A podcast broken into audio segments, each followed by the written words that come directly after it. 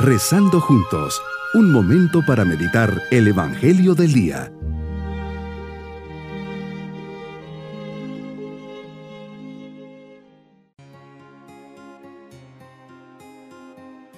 Hoy jueves de la quinta semana del tiempo ordinario, dispongamos nuestro corazón para decirle al Señor, Señor, vengo ante ti porque te amo.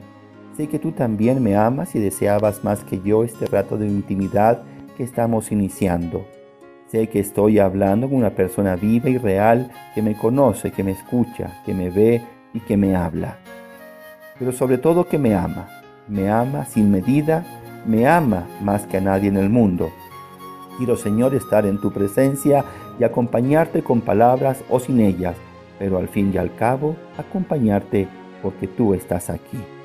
Meditemos en el Evangelio de San Marcos capítulo 7 versículos 24 al 30. Entre todos tus viajes, Señor, fuera de Galilea, hoy nos narras el encuentro con una mujer extranjera, sirofenicia, es decir, que no pertenecía al pueblo de Israel, por lo tanto pagana. Ella, con toda humildad y confianza, se postra ante ti pidiéndote la curación de su hija, el dolor, la impotencia de la madre que sufre con la enfermedad de su hija. Ella estaría dispuesta, como toda madre, a hacer lo que fuera con tal de verla sana. Tu respuesta es aparentemente una negativa, pero ella no se detiene, no tira la toalla. A pesar de tu respuesta, su confianza le da un gran atrevimiento y vuelve a interpelarte. Es la fe que esperas de ella. Toca tu corazón y la admiras. Es la fe de esta madre angustiada la que hace posible el milagro. Tus palabras son elocuentes y no dejan duda.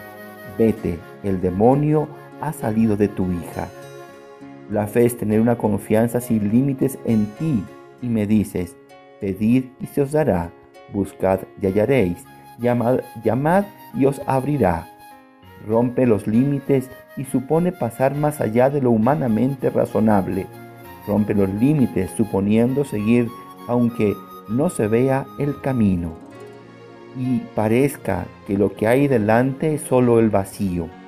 Donde termina mi imposibilidad, se abre el abismo de posibilidades que tú me ofreces. Esta mujer creyó que eras amor y misericordia.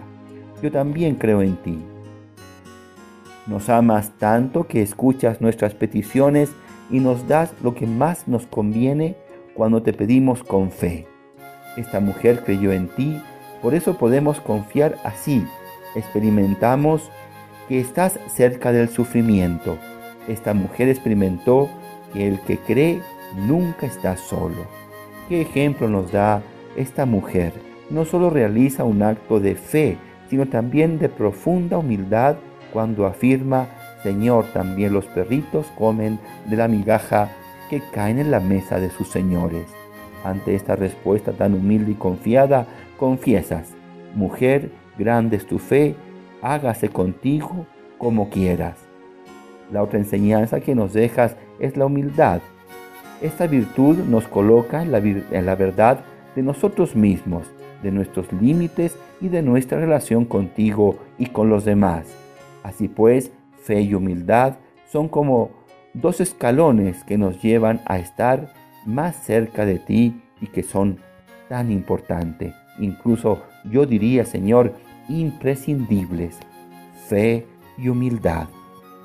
Mi propósito en este día es acercarme a Jesús con humildad y fe para pedirle por las necesidades no tanto materiales, sino espirituales y físicas de mis seres queridos. Tener la certeza que si soy constante en la oración y colaboro con Jesús, siempre nos la va a conceder. Mis queridos niños, hoy una mujer pagana, no judía, sino fenicia, se acerca a Jesús pidiéndole que sane a su hija quejada por un espíritu del mal. Jesús la cuestiona, pues no es judía, pero al ver su fe y humildad, no le queda otra cosa que decirle, anda, vete. Por eso que has dicho, el demonio ya ha salido de tu hija. Cuando llega a casa esta mujer, ve a su hija que ha sido sanada. Qué bendición y qué maravilla. Y nos vamos con la bendición del Señor. y la bendición de Dios Todopoderoso, Padre, Hijo y Espíritu Santo, descienda sobre todos nosotros. Bonito día.